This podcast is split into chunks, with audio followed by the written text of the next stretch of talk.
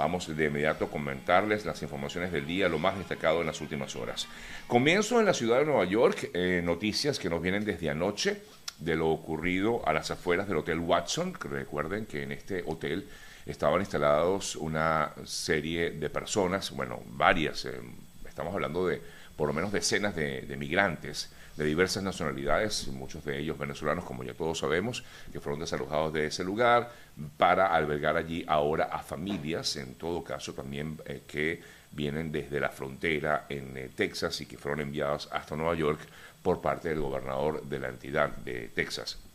Y estas personas que se encontraban allí en este hotel decidieron, luego de haber sido desalojados, no acudir a este nuevo centro o a un refugio como les habían informado, como les habían en todo caso indicado que tenían que hacer, desalojar las instalaciones. Estas personas se habían quedado a las afueras del hotel para eh, protestar eh, a raíz de esta situación y que ha generado una serie de comentarios a través de las redes sociales eh, y que hemos hablado que también aquí en el programa de, mm, bueno, en, varias, en varias ocasiones y de hecho lo comentamos, lo comentamos, lo analizamos el pasado martes con mi querido colega Vladimir Kislinger. Bueno, la información más reciente en torno a este tema es que la policía de Nueva York finalmente desalojó a estos migrantes que se encontraban en las aceras, en, en, las aceras del hotel, que dormían a las puertas del hotel exigiendo permanecer en esas instalaciones. Finalmente, luego de la acción policial, el procedimiento se dio y los manifestantes no, pues no tuvieron más opción que llegar o mudarse a este centro de migrantes a través de autobuses que fueron dispuestos por la propia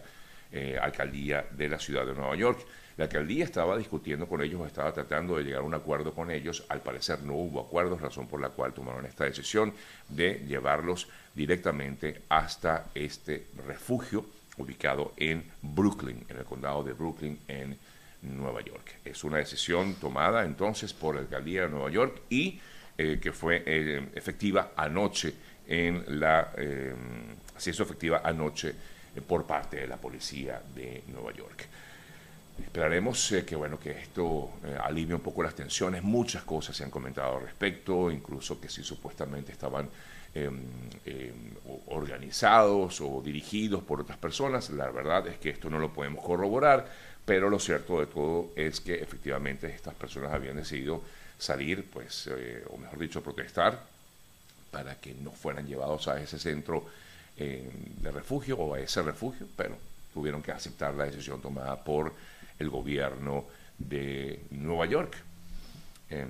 las leyes se respetan, ¿no? Yo creo que es importante entender que quienes vivimos en este país, así como en cualquier otro país, debemos respetar las leyes de cada nación. Y en este caso, pues no pueden permanecer en las calles, además que es un riesgo desde todo punto de vista, porque hay frío en estos momentos en Nueva York, todavía hay un frío muy fuerte en la ciudad y, pudiera pues generar más bien consecuencias para las mismas personas que se encuentran allí a las afueras de en este caso, del Hotel Watson.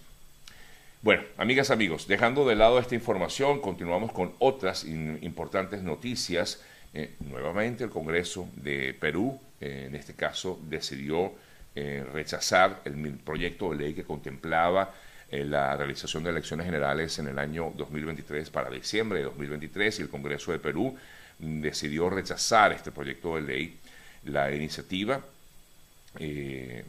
pues,